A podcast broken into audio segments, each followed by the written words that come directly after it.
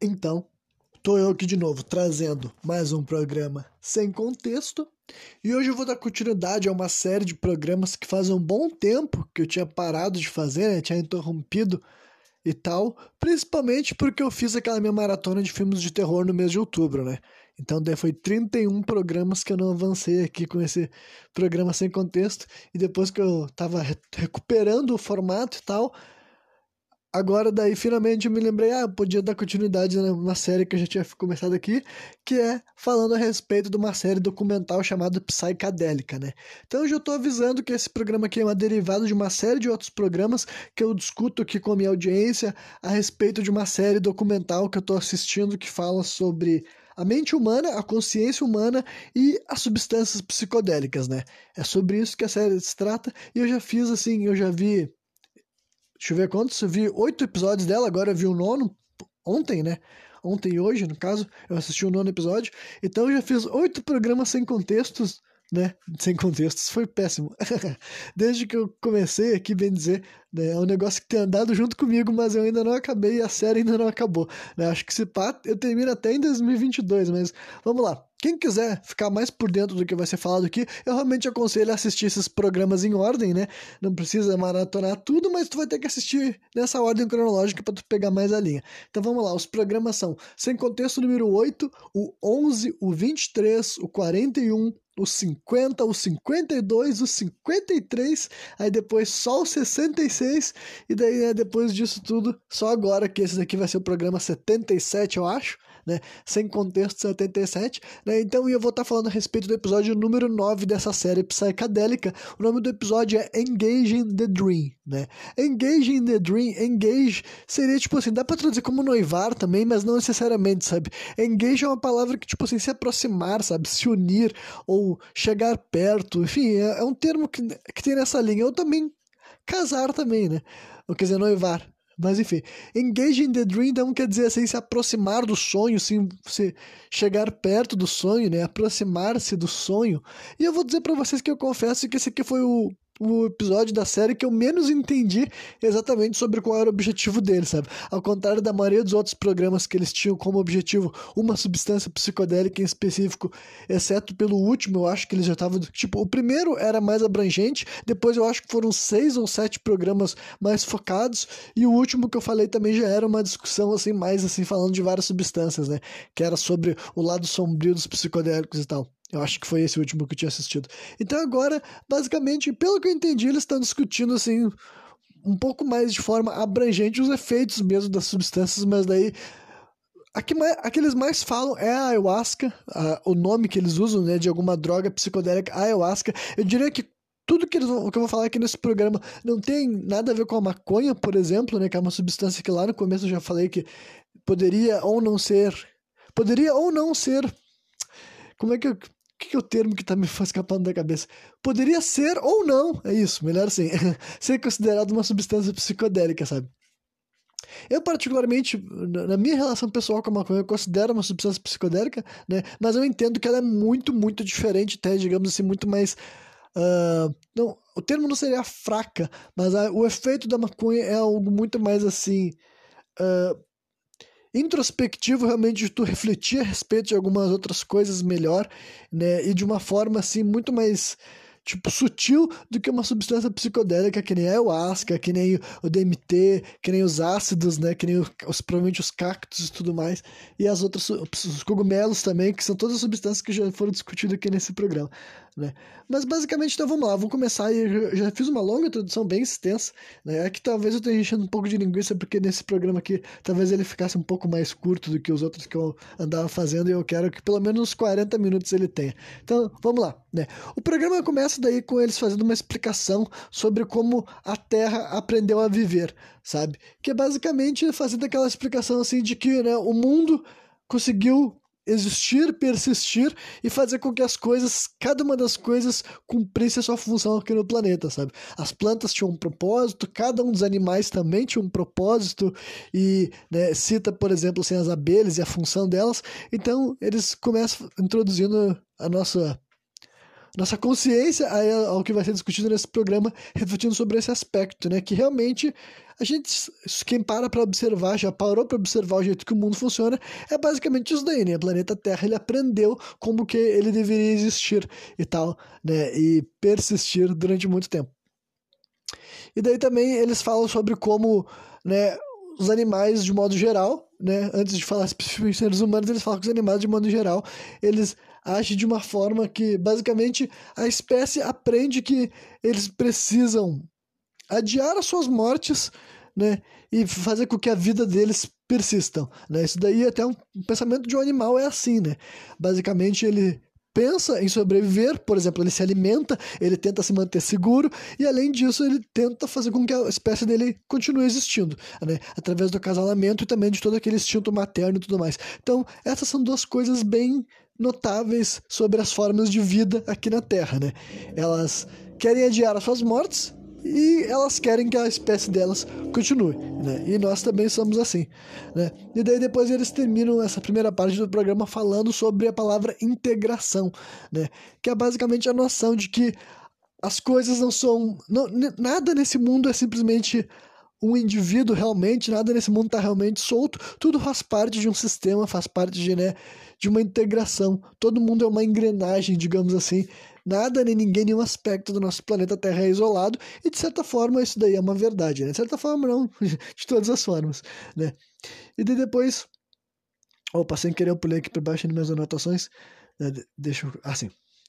Né? Daí depois eles vão começar a falar um pouco a respeito assim, de vantagens terapêuticas uh, das substâncias psicodélicas, né? Que foi um tema recorrente desse programa e tal, né? Quem já viu falando sobre essa série sabe que esse é o tipo de coisa que ele, todos os programas que eles falavam sobre alguma substância, eles sempre falavam de um tipo de uso que poderia ser feito, que ia te ajudar de alguma forma, ia fazer com que a pessoa pudesse lidar com várias questões, né?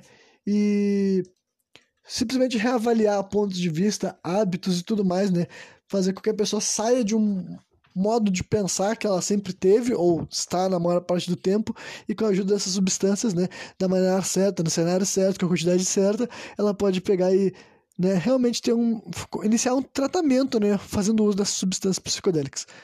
Uh, Aí falaram que uma das coisas que naturalmente é discutido pelo pessoal que usa substâncias psicodélicas é esse senti sentimento de integração, né? É um negócio que ao longo do tempo, ao longo das décadas, né? Desde quando começou a rolar a famosa, assim, revolução dos psicodélicos na década de 60, que basicamente foi quando assim o mundo urbano moderno começou a se interessar por substâncias psicodélicas, né?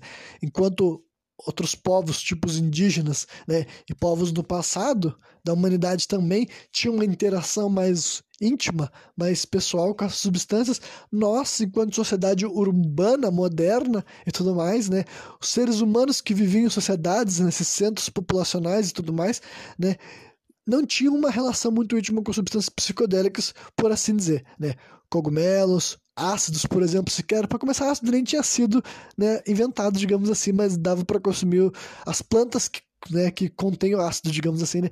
Mas a humanidade uh, urbana das cidades meio que não fazia isso também. Então, foi ali na década de 60 que lá nos Estados Unidos existiu o tal de revolução psicodélica, mas de modo geral outras partes do Ocidente também fizeram isso daí. Aqui no Brasil eu imagino que deve ter sido nessa fase também, a partir dos anos 60, talvez tenha demorado um pouco mais, mas eu acho que não, acho que ali nos anos 60 já começou assim, né?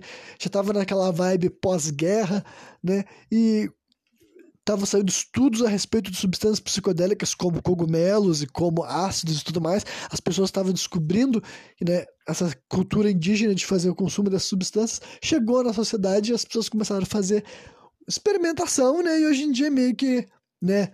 O que já estão 60 anos desde que isso aconteceu, até que não é tanto tempo assim, né? Mas hoje em dia a gente sabe um pouco mais a respeito de várias dessas substâncias graças a tudo, né? O tudo, tipo assim, todos. Toda, toda parte assim, química, química não. É, pode ser química também, né? Mas os efeitos práticos que, que essas substâncias fazem ou deixam de fazer no corpo do ser humano, hoje em dia está muito mais documentado do que era quando esses testes começaram a ser feitos, né?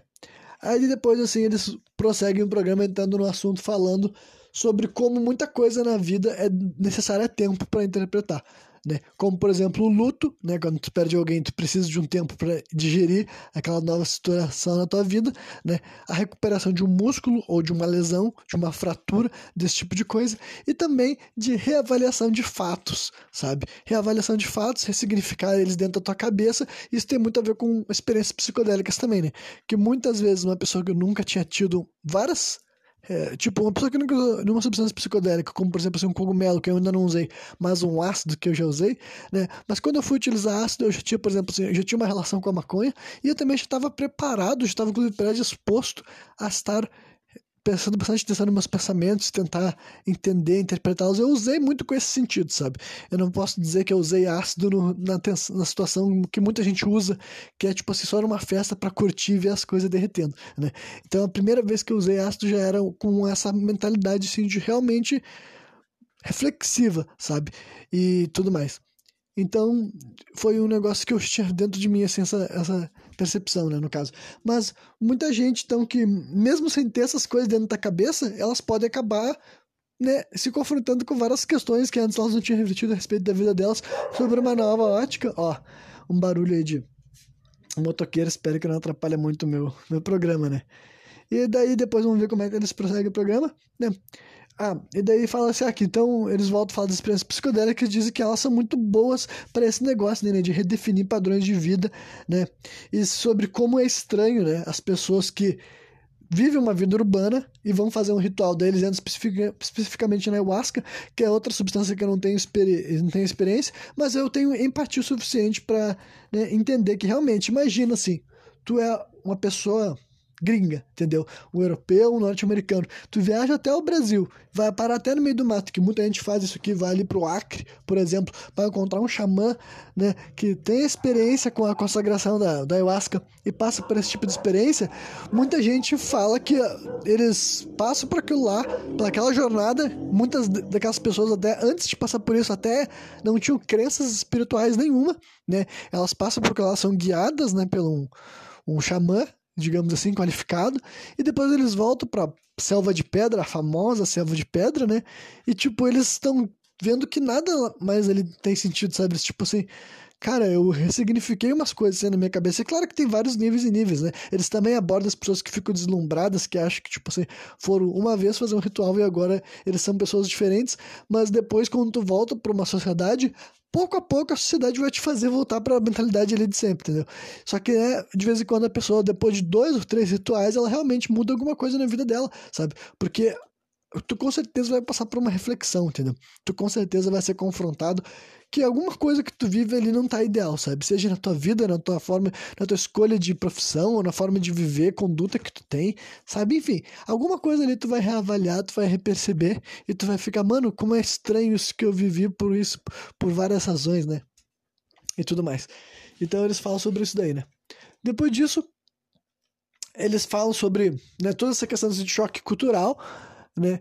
E fala que como é que é assim, falta de foco das pessoas que passaram a buscar drogas. Ah, sim, isso daí tá falando assim sobre essa questão né, de que muita gente, que basicamente de forma simples é aquela coisa, né?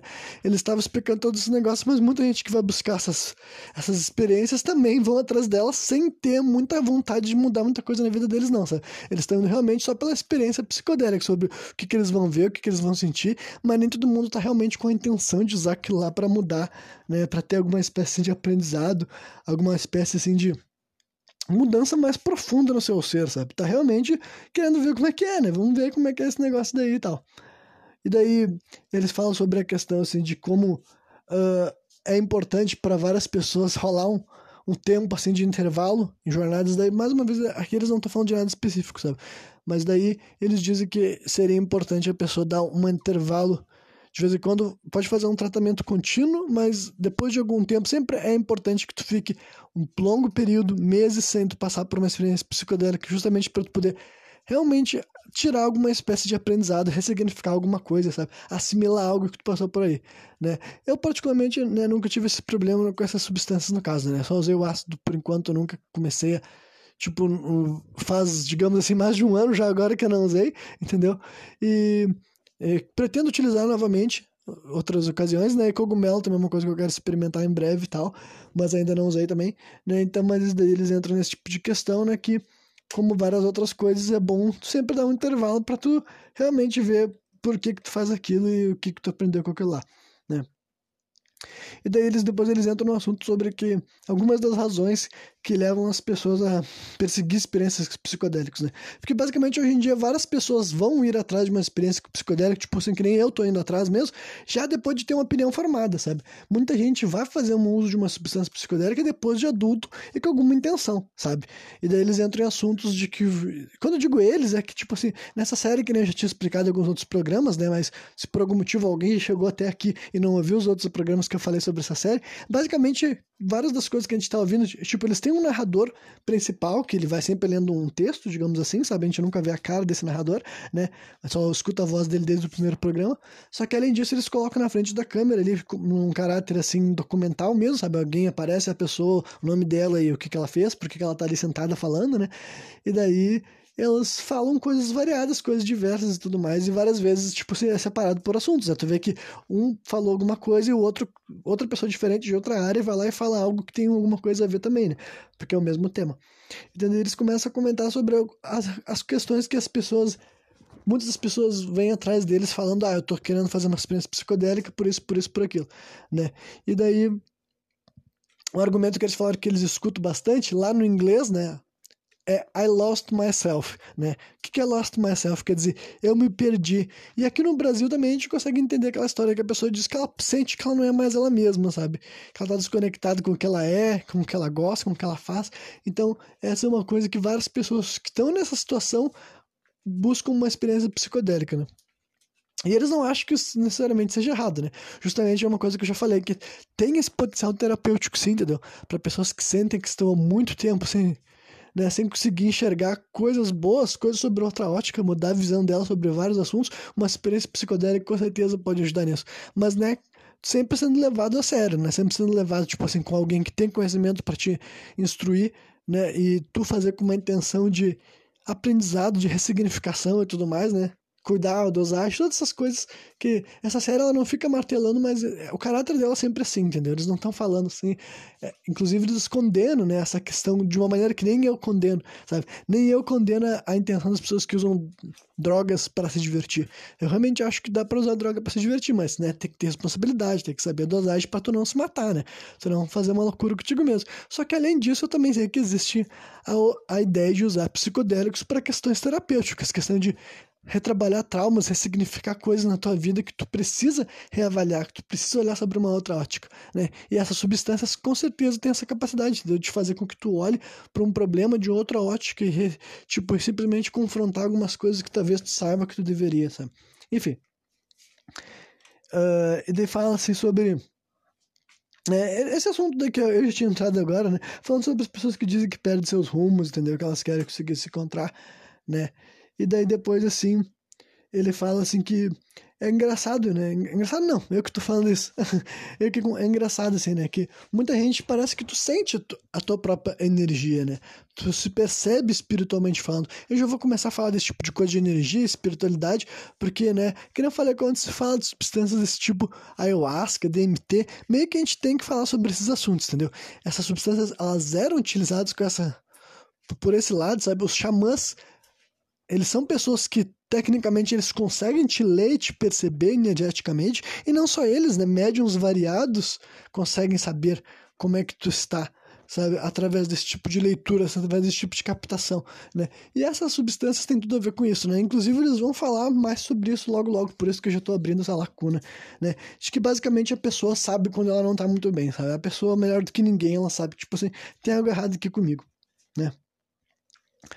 Uh, e daí depois eles falam sobre como os psicodélicos, né, nos fazem refletir a respeito da nossa mente subconsciente, entendeu? Porque muito das nossas coisas, do, do, de como a gente se sente, tá no nosso subconsciente, né? Aquela parte da nossa mente que tem poder, que nos afeta de alguma forma, mas ao mesmo tempo a gente não tem noção exata, noção clara, a gente não sabe exatamente o porquê que aquilo ali tá ali, entendeu? E realmente eu posso dizer que na, na minha pouquíssima experiência que eu tive com substâncias psicodélicas além da maconha, tem isso daí. E com a própria maconha também eu acho que existe. Com a maconha que eu falei é diferente.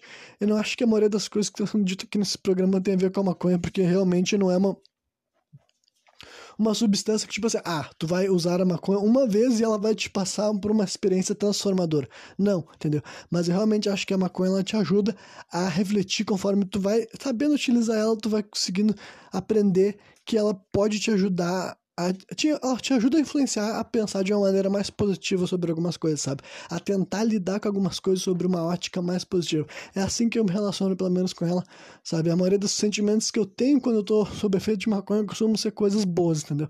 Então, para mim, eu reconheço ela como algo que faz isso para mim. Ah, e esse mês, eu não tinha comentado até agora, esse mês eu tô passando por um, né? Um sober November, né? não October, mas November e tal. Esse mês inteiro eu não vou fazer consumo de substâncias nenhuma, né? Mas a que eu uso diariamente é só maconha, entendeu? Não era uh, álcool, por exemplo, eu não tenho isso, mas né, existe um desafio que se faz na internet chamado Sober October, né? Que é outubro sóbrio, eu tô fazendo Sober November porque mês passado eu tava querendo ver filme de terror. Enfim, depois de fazer essa explicação, vamos voltar, né? Aí eles entram mais um pouco no assunto da ayahuasca, sabe? E daí, uma das coisas que eles apontam sobre a respeito do ritual com a ayahuasca, depois que tu passou pela tua jornada mais visual, digamos assim, né, uma parte importante dessa do ritual do ayahuasca também é a parte da integração, que dizem que depois que tu passou por um ritual desse de consagração, tu tem que falar basicamente sobre o que tu viveu, o que tu passou, o que tu enxergou, né? E além de além de tu falar, tu vai ouvir, né? Porque tu vai ouvir as outras pessoas falando também, e basicamente tu vai aprender a respeitar aqueles relatos, aquelas histórias. Então, né, eles apontam sobre como na, no próprio ritual da ayahuasca, essa parte do dar um tempo e perceber e te ouvir e te escutar faz parte do aprendizado também, né? Faz parte do uso consciente dessas substâncias, digamos assim, né? Aí aparece um especialista russo, sabe? Que ele é um cara estudioso, ele é um bioquímico, alguma coisa tipo assim. Esqueci agora a profissão dele e tal, que mostra ali, mas ele era estudioso especificamente da ayahuasca, né? Das plantas que fazem a bebida da ayahuasca, né? E daí ele é o tipo de cara que ele, que ele faz testes com as pessoas sobre efeitos de ayahuasca, entendeu? Ele vai até os lugares, pede para fazer teste com as pessoas, entendeu? E ver, observar realmente o que acontece com a pessoa quando ela tá passando por aquilo lá. E daí, além disso, ele também ele é o cara que ele traz assim o lance da energia, e daí a energia do ponto de vista científico, né? Ele chega lá, ele explica tudo um negócio que eu já sei, tipo, eu não sei explicar para vocês em termos igual ele utilizou, né? Mas basicamente é aquela coisa assim que, né, a energia científica da parada, entendeu? Que nosso corpo emite prótons e elétrons, entendeu? E que nosso campo de energia é mutável, é variável, ele pode se expandir pode diminuir, né? E ele nos conta, basicamente, depois ele vai falar um pouco a respeito sobre coisas que vão acontecer com o corpo humano em questão energética durante o ritual de ayahuasca, sabe?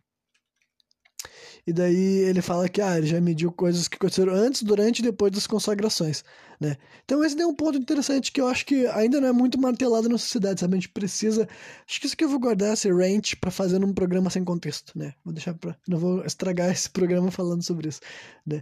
Mas enfim, aí ele fala a respeito dos chakras também, né? Que é outra coisa que, né, pros fãs de Naruto que não sabe, chakra é uma coisa real, né? Pode chamar de chakra também. Eu chamo de chakra mesmo, né? Mas pode chamar só de chakras, né? Que de chakras me lembra chakra, eu fui falar chakras, né? E daí fala o que, que são os chakras. São zonas do teu corpo que realmente emitem maior energia. Então isso que o Naruto utilizou no anime dele é real, entendeu? E é um bagulho que, tipo, faz parte da cultura de vários outros lugares, mas até onde eu sei, a indiana foi a primeira a documentar, foi a primeira a explicar, por isso até que o termo é chakra, eles que cunharam esse termo, eles que estudaram e aprenderam onde, quais são os nossos órgãos vitais que têm um campo energético mais importante e tudo mais, né? E daí ele fala de de como os chakras durante o ritual de ayahuasca, entendeu? Eles são abertos, né? Porque tu vai tomar a substância, tu vai te abrir espiritualmente, digamos assim, energeticamente, né? E depois disso eles vão te limpar e depois disso eles vão te reenergizar com uma nova energia, porque foi tirado tudo, digamos assim, e depois vai ser fechado de novo, sabe? Então é um ritual bem longo e para quem não sabe, ayahuasca tem onde se dura várias horas mesmo, tipo assim, quando eu digo várias horas, eu digo, acredito que seja de seis para cima, acho que é por aí, né? Claro que nem todas essas seis horas tu vai estar passando pela grande parte assim, da jornada visual, né? Isso daí vai durar durante algum tempo e tudo mais. Mas né, os efeitos em ti vão durar bastante tempo porque tu bebe, né? Não é uma coisa que tu fuma. E daí, uh, e daí depois esse cara daí conclui falando a respeito de meditação, né? De que como uh, muitas das coisas que ele observou no, numa jornada de ayahuasca, ele também consegue observar em pessoas que meditam, e é um bagulho que esse programa já falou várias vezes também, tal, que basicamente a meditação bem feita, bem executada e por gente que domina ela, na verdade ela consegue reproduzir várias coisas que as pessoas também buscam em jornadas, né, jornadas uh, com os psicodélicos. Isso não quer dizer que as pessoas possam, digamos, substituir os psicodélicos por meditação, porque, tipo assim, muitas das pessoas que são grandes meditadores também usam psicodélicos, né? Existem várias espécies, assim, de bruxos, de feiticeiros, de xamãs, de médiums, né? Que eles são pessoas extremamente espiritualizadas, que meditam bastante, mas ainda assim eles usam psicodélicos em alguma vez que outra para fazer um ritual, para fazer alguma coisa do tipo, né? Então, uma coisa, mas eu quero dizer que as duas, tanto meditar quanto usar psicodélicos pode ser utilizado para a mesma intenção, né? Mas o cara, o cara fala que para alinhar chakras é a melhor, a melhor coisa que tem é a meditação, né? Que justamente é isso que tu vai aprender a fazer, né? E que a limpeza energética que ela traz, que a, a meditação traz, sabe? É de certa forma mais profunda do que uma experiência psicodélica vai te fazer, mas é que nem eu falei. Tipo, com certeza os psicodélicos não são substitutos para meditação. Isso daí com certeza não é, né? Mas ao mesmo tempo que a meditação é um negócio que né, exige muita dedicação da pessoa para ela chegar no ponto que aquilo lá tem efeitos práticos e reais na tua vida, né? Ao contrário de uma experiência psicodélica que basicamente tu fazendo no momento certo e sendo guiado por outra pessoa que vai saber te instruir, te, te orientar e te proteger de qualquer coisa, né? É o tipo de coisa que certamente vai ter algum benefício por mais assim que tu não tenha experiência, né? E tudo mais. Enfim. Então não é à toa que muita gente busca, né? Porque é uma espécie de terapia bem mais prática, né? Uh, aí eles citam daí que, né, como receber uma notícia, né, uma notícia nova, se alguém está te contando algo que tu não sabia, é algo parecido quando você fala sobre o teu campo energético, né? Isso daí é outra coisa que muita gente pode não saber, né? Mas basicamente, quando tu tá desconfortável, tu fica com menos energia. Já começa por aí, porque falaram que basicamente quando tu tá passando por um momento da tua vida que tu tá sentindo que tu precisa reavaliar, refletir ou absorver melhor uma informação, é comum que o teu campo energético que o teu corpo emana, ele esteja mais para dentro do que para fora, digamos assim, entendeu? Então, não é por acaso que quando a gente está desconfortável, tu se sente desconfortável até de estar com outras pessoas interagindo com outras pessoas e tudo mais, né? Tu se sente meio vulnerável, digamos assim, né? Agora, quando é uma notícia, uma coisa que meio que tu já esperava, algo que não é surpreendente, não, não é necessário tanta energia para computar aquilo lá, sabe? É um bagulho que tu pode tipo, simplesmente continuar com a tua energia na mesma e, e deixar para lá, né? E daí depois eles falam um pouco a respeito de realizações variadas que vem com, né, com a consagração da ayahuasca, né? Que eu falei, a substância que eu acho que eles mais falaram especificamente nesse programa foi a ayahuasca, sabe? E daí que, e que fala que muitas pessoas até não né, quando ficam se perguntando se elas deveriam ou não usar substâncias psicodélicas, se ela não se sente pronta, com, que, os caras falam assim, ah, se tu não se sente apto a lidar com os erros que tu pode encontrar da forma que tu vive, da forma que tu pensa, é melhor tu nem experimentar, sabe? Basicamente, não é o tipo de jornada que tu encara se tu não tá disposto a reavaliar, a ressignificar, a encarar os teus esqueletos no teu armário, sabe? Se tu não tá sentindo pronto, preparado, capaz de lidar com certas coisas, não passa por uma experiência dessa que talvez não é o melhor momento da tua vida. Mas agora, se tu tá realmente querendo, já, tu acha que tá numa parte que tu pode passar por isso e tu quer, entendeu? É um momento que pode ser mais indicado, né? Aí eles falam que os psicodélicos costumam nos levar por jornadas desconfortáveis, mas que podem ser muito importantes, né? Uh, aí depois eles entram num tema que eu achei bem interessante, porque realmente é algo polêmico, digamos assim, mas que né, eu, sendo uma pessoa fascinada por história e antropologia, eu acho muito interessante saber essas informações e refletir sobre elas, sabe? Porque eles falam sobre assim como crianças e jovens eram introduzidos aos psicodélicos, sabe? Em tipo, em culturas que têm acesso a psicodélicos, tipo, que nem eu falei, povos xamânicos, povos tribais, né? Pensem que eles não eram regidos pelas nossas leis de maioridade penal, entendeu? Então, tipo, num, num, lugar do planeta que as pessoas, por exemplo, aqui no Brasil, que as pessoas se relacionam com a ayahuasca, eu já fiquei sabendo que esse lance dessa bebida, várias vezes eles dão até em poucas quantidades até para bebês, sabe? E é o tipo de coisa que, que não falei, é polêmico porque tem um monte de gente que não, não entende aquela parada do relativismo cultural, sabe? Que tu tem que entender que quando tu tá ouvindo esse tipo de informação, por mais que seja difícil de tu compreender e teu instinto natural seja julgar, tu tem que entender que, tipo assim, tu já tá vindo com um baita de um viés, sabe? Tu já tá assumindo que vários dos nossos padrões de viver a vida estão certos. E não que eu acredite, que eu afirme, que eu tenha certeza que dar um pouco de bebida de ayahuasca para uma criança não seja errado. Mas eu quero dizer que eu não acho que eu estou numa posição, entendeu? De falar qualquer coisa, porque eu não sou né, estudioso e eu não tenho provas, eu não tenho dados, e não sou eu que vou descobrir aqui no meu quarto se dar um pouco de ayahuasca para bebês é certo ou errado, né? E daí tu pode pegar esse tipo de explicação que eu dei sobre essa tribo aqui no Brasil e levar para vários outros lugares do mundo. Pensa que, tipo assim, pô, as tribos norte-americanas que usavam peyote, que é o cactus, devem imaginar que as crianças começavam a usar o cactus, entendeu? Pode não ser criança, criança, mas jovem, adolescente, tinha algum momento que a vida desses jovens começava a se relacionar com essas substâncias psicodélicas, sabe?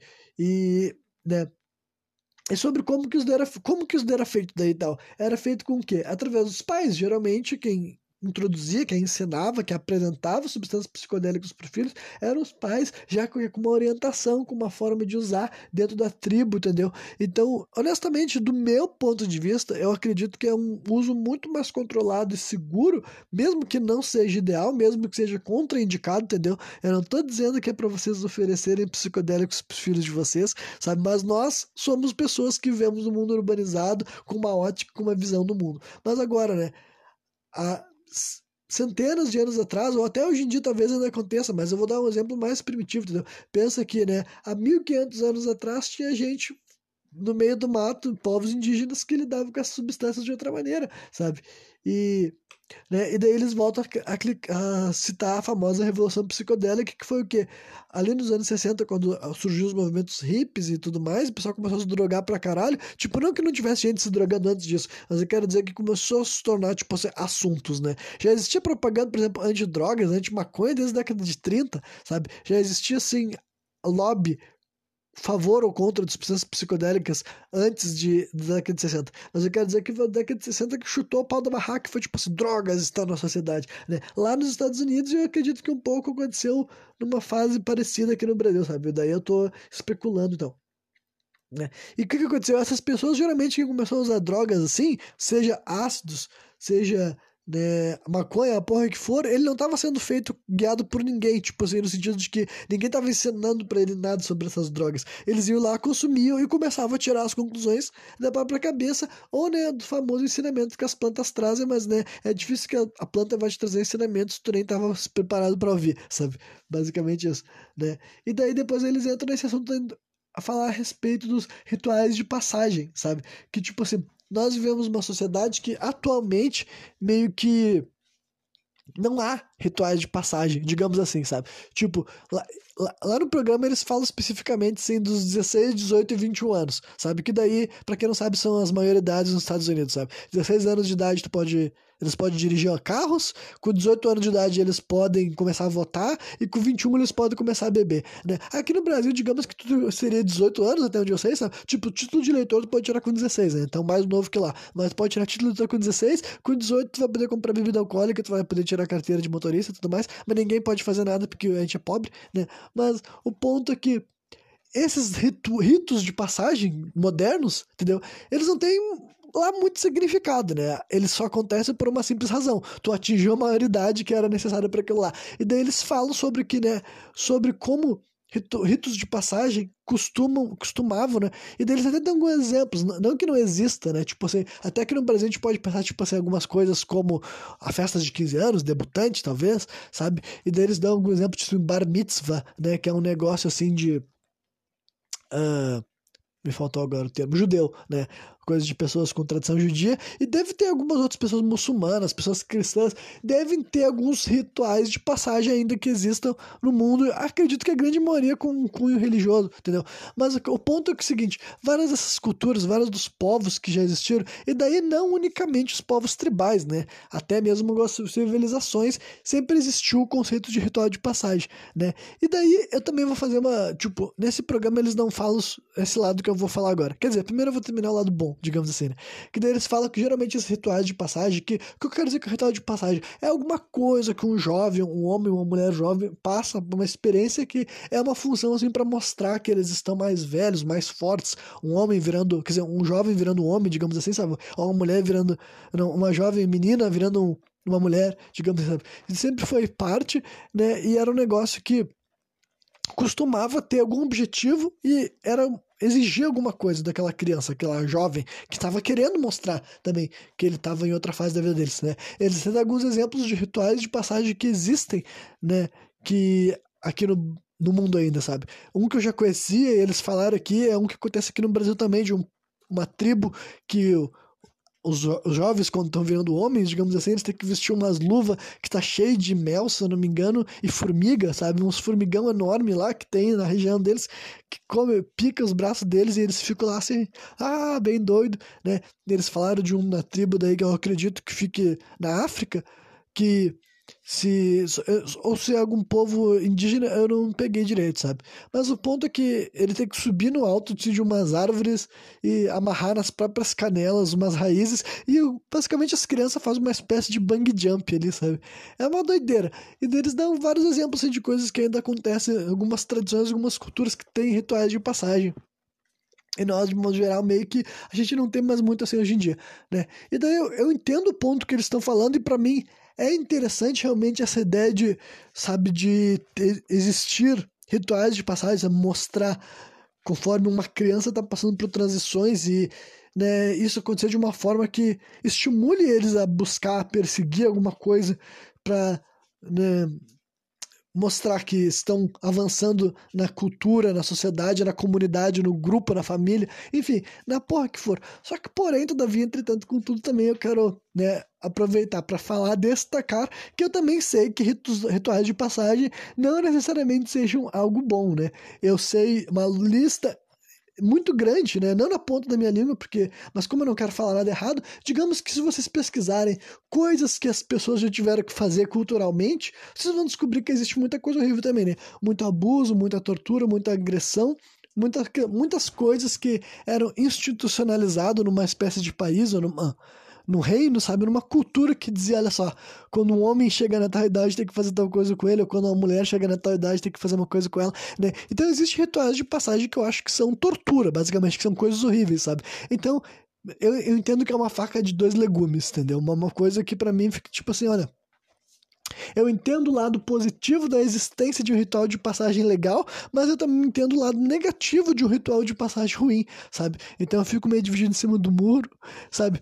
Eu, eu sou o tipo de pessoa assim que eu entendo aquele argumento do assim, ninguém é obrigado a nada, mas eu também sei que é importante que as pessoas tenham um sentimento de, de obrigação, sabe? As pessoas sintam que elas precisam fazer algo. Eu sei que esse sentimento também é bom até para eles, sabe? É bom o sentimento de pertencer, de objetivo e de querer, sabe, ser alguém importante para ti, para sobrevivência de ti, da tua espécie, sabe? Todos esses sentimentos são gostosos também e tal, né? Só que ao mesmo tempo também eu não gosto da ideia de obrigar as pessoas a fazer coisas horríveis, entendeu? Coisas que não é bom para elas. Então eu fico dividido com essa ideia do ritual de passagem, né? Enfim, aí depois assim eles entram no assunto falar sobre os, os eles vão falar um pouco de xamãs, né? E falam sobre algumas das coisas que os aspirantes a xamãs faziam, né? Em várias tribos. Daí, quando eles falam várias tribos, eu não sei exatamente do que, que é. Mas considerando que o cara que tá falando sobre isso é um cara que escreveu sobre tribos norte-americanas, né? No caso, nativo-americanos, né? As pessoas que viveram naquela terra antes de chegar, assim, os ingleses, digamos assim, né? E daí, esse cara é estudioso desse, desses povos. Ele disse que vários desses xamãs quando eles estavam assim para se tornar xamã, uma das coisas que eles tinham que fazer é sair da tribo e viver durante um, semanas no meio do mato, e esses objetivos deles era realmente de se confrontar com animais selvagens e não para matar eles, era realmente de ficar cara a cara com os animais e ele não morrer, entendeu? Basicamente era sobre uma coisa assim de provar várias coisas, certo? Sobre si mesmo, sabe? Sobre a tua capacidade de ficar cara a cara com esses animais e tudo mais, né? E eles são os povos nativos, de modo geral, eles têm uma relação assim com a natureza, né? Muito mais profunda, por questões óbvias, né? Pela parte assim, da convivência mesmo que eles tinham com essas seres, com essas feras, né? E daí fala que essa preocupação com relação à morte também fazia parte, assim, assim como faz parte do nosso mundo até hoje em dia, sabe? De praticamente todas as religiões têm uma certa percepção uh, sobre a jornada na Terra e depois o que vai acontecer depois que tu morrer, né? Uh, o que esses caras descobriam, né? Esses xamãs descobriam é basicamente o que, que eles achavam que eles tinham que fazer com a vida deles, tipo, enquanto eles estavam aqui e depois eles iam preparando para quando eles estivessem desencarnados, sabe? Eles continuariam depois daquilo lá, no caso. Eu acho que ficou meio merda essa parte aqui, mas me perdoa, né? E daí depois eles falam sobre como a ideia de que a gente vai morrer um dia, meio que apesar de todo mundo ficar martelando isso constantemente, que o nosso estilo de vida de hoje em dia pode ser meio fugaz, sabe? Meio que a gente tá com a gente tá vivendo num momento da história que a gente assume que nós estaremos vivos Tipo, não importa o que aconteça, sabe? Tipo, não que no sentido assim, de imortalidade, mas eu quero dizer que, tipo assim, nós aqui. Claro que eu sei que tu falando assim de contexto pandêmico, então vocês perdoem todas essas questões, assim tal. Mas eu quero dizer que se tu não tá no meio de uma guerra, tu não tá no meio de um lugar no meio do mato que tu tem que estar tá sobrevivendo, tu assume que as pessoas não vão morrer, a não ser que aconteça algo a respeito, né? E é claro que a gente sempre fica falando, assim, várias coisas, a gente sabe que pode acontecer acidentes, sabe que as pessoas pegam doenças, sabe que as pessoas pegam uh, lidam com tragédias e tal, mas muitas das pessoas de hoje em dia na sociedade que a gente está acostumado a ter, elas não estão com essa ideia de que as pessoas estão sujeitas a morrer a qualquer momento o tempo inteiro, sabe? As pessoas meio que a gente sabe que as pessoas podem morrer, mas tu não espera até que alguém morra, digamos assim, sabe? Meio que a morte eh, nos pega muito mais de surpresa do que outras pessoas da humanidade, digamos assim, sabe? Porque a gente não lida com outras partes da vida que fazia com que as pessoas estavam mais atentas ao fato de que né, tem que fazer valer a pena tu estar tá vivo, porque talvez tu não vai estar tá vivo logo mais, né? E daí, depois eles entram assim, no assunto um pouco de experiências de quase morte, né? E falam que essas experiências de quase morte têm muitos efeitos similares aos psicodélicos, né? Como, por exemplo, coisas que tu pode enxergar, mensagens que tu pode ter, aprendizados, inclusive, entendeu? Muita gente que passou por essas experiências de quase morte diz estar tendo, né? Os relatos dessas pessoas coincidem com várias coisas que hoje em dia a gente também considera como relatos de pessoas que lidaram com psicodélicos, não, né? Outra. Outra, tipo assim, paralelo interessante que tem, né?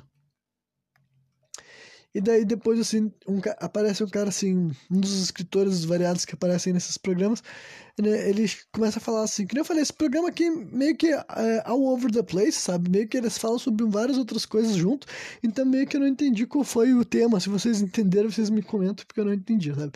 E daí eu, o cara começa a falar assim, sobre que, o que ele acredita que o objetivo das plantas, né, dessas plantas psicodélicas variadas, é nos fazer entender que a gente é parte de um ecossistema, sabe? Basicamente, as mensagens que elas tentam nos passar quando a gente está sob os efeitos dela é para a gente entender que a gente não está acima da natureza, a gente está dentro da natureza, a gente é tão parte do mundo natural quanto todos os outros seres vivos daqui, mas nós estamos tão acostumados a nos cercar, por exemplo, aqui eu numa casa, sabe, com paredes e teto e com computador e com uma internet, com um telefone celular na minha mão, entendeu? A gente tá acostumado a se fechar com várias dessas coisas que a gente enxerga como artificial, digamos assim, né?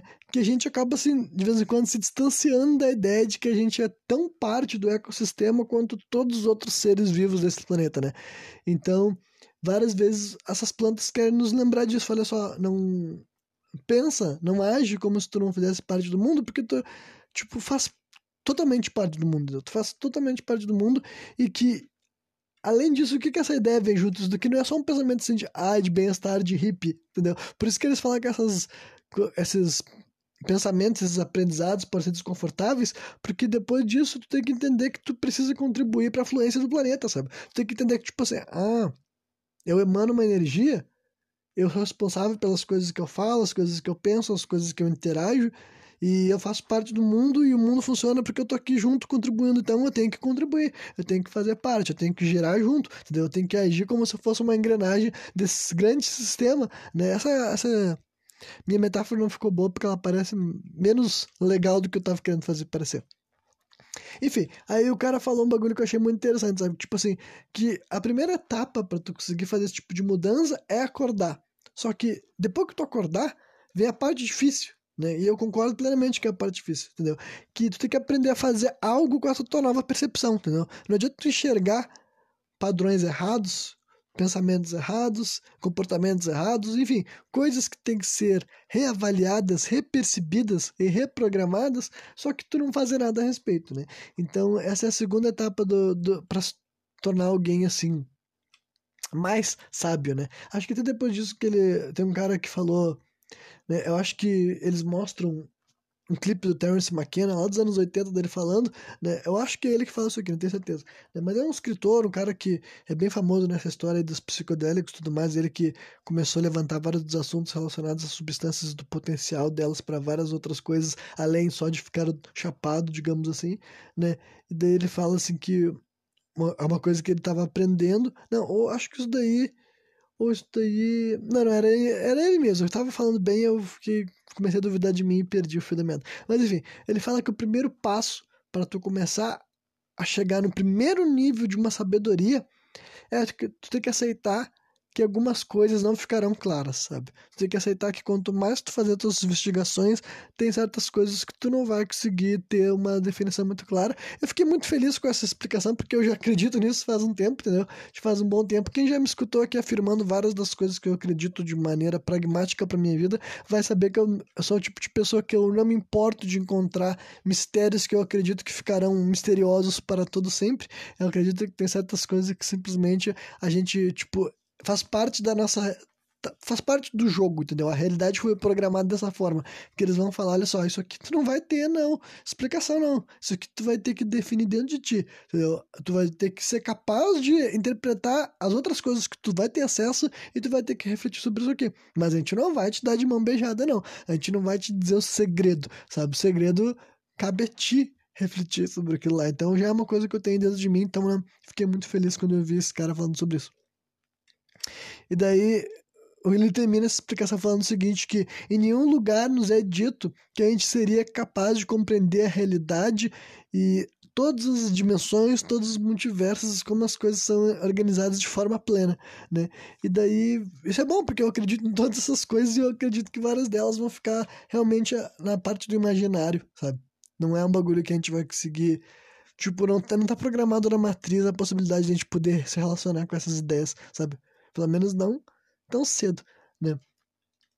Aí depois aparece o narrador volta, né? E eles diz que ele explica um pouco mais do que o Terence estava falando, que diz que tipo basicamente o que o Terence está dizendo é que ele acredita que existe uma força invisível que nos, abri nos obriga a ficar aprendendo nessa vida, sabe? E quando eu digo ficar aprendendo, é o que todos nós, tipo, Todos nós, não, né? Infelizmente tem muita gente que poderia fazer isso mais. Mas é o que a maioria de nós faz, sabe? Enquanto espécie, o ser humano sempre foi curioso, né? O ser humano sempre buscou aprendizado, ele buscou saber. A gente tem essa isso dentro de nós, né? Eu tenho aqui, vocês que estão me ouvindo também têm, sabe? E a humanidade no passado inteiro sempre foi de gente que queria aprender, que queria estudar, que queria discutir, que queria, enfim, as pessoas buscam as coisas, né? Faz parte da nossa espécie. A gente foi realmente programado para querer aprender mais, para querer saber mais, né? E daí eles concluem só falando que talvez essa grandeza do universo é algo que nos força a abandonar a ambição que a gente vai ser capaz de compreender tudo, sabe? E que algumas coisas vão ter que ficar na esfera da crença mesmo, né?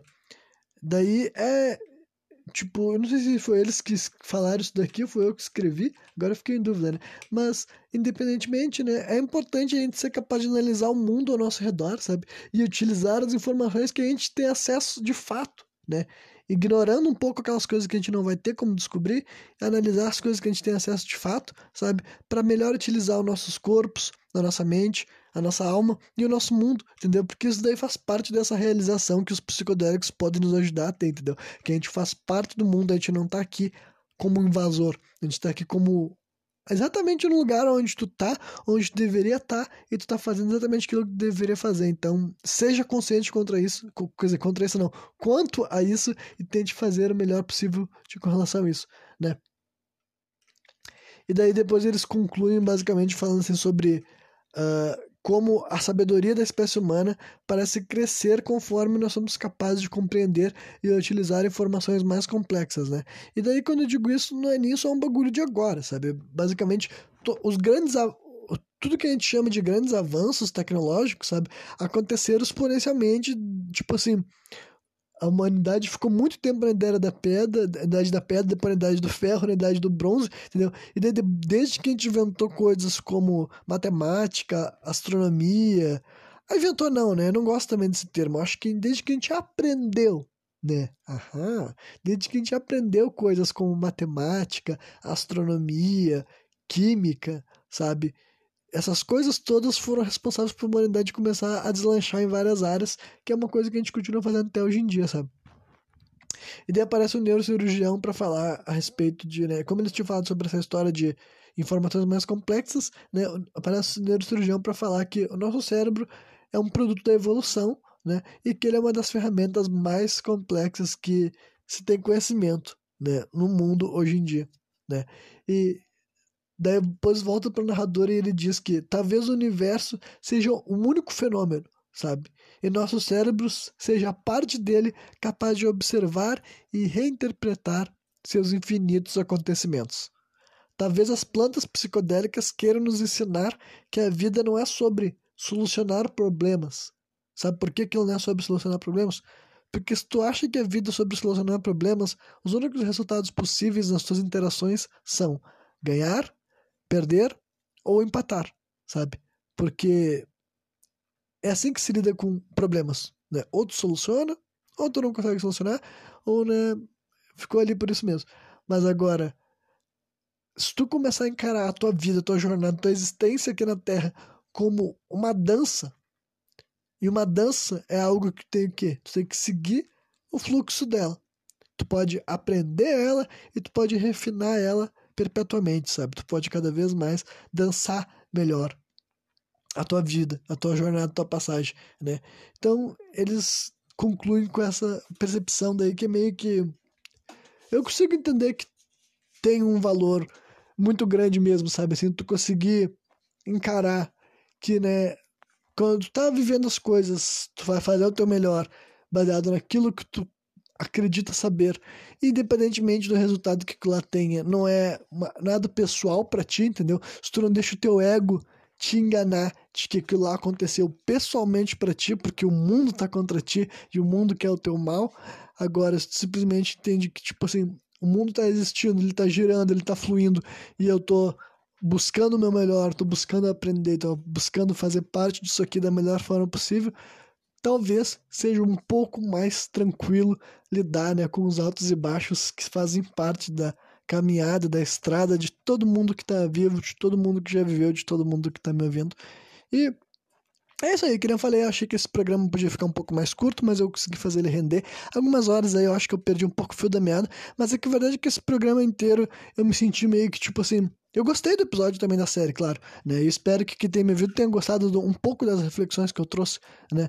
Porque eu sempre trago, tipo, além de trazer aquilo que eu vi, eu trago muito da minha opinião, do meu viés, de crenças que eu já tinha, né? E também tento trazer explicações que eu acho que as pessoas vão poder entender um pouco melhor, né? Já que essa série é gringa, norte-americana, várias das coisas que eles falam, eu tenho que fazer um, um, exercício de localização, né? Tenho que pegar e, tipo assim, entender melhor na minha cabeça o que, que isso quer dizer na minha vida, na minha realidade, porque, né? O único lugar que eu vivia no Brasil, a única cidade que eu morei em Porto Alegre. Então, né? Mas com a internet que eu posso. Enfim, eu tô falando. O que, que eu tô falando aqui? Mano, tirei nos papos, né? Isso que eu tô sóbrio. Então, para vocês verem que a doideira daqui é natural é genética, é biológica, é produzida diretamente no meu cérebro, que com certeza é uma ferramenta complexa, né? Mas é isso aí, quem me viu até o final, espero que tenham curtido e provavelmente amanhã eu tô de volta novamente, trazendo mais um programa sem contexto.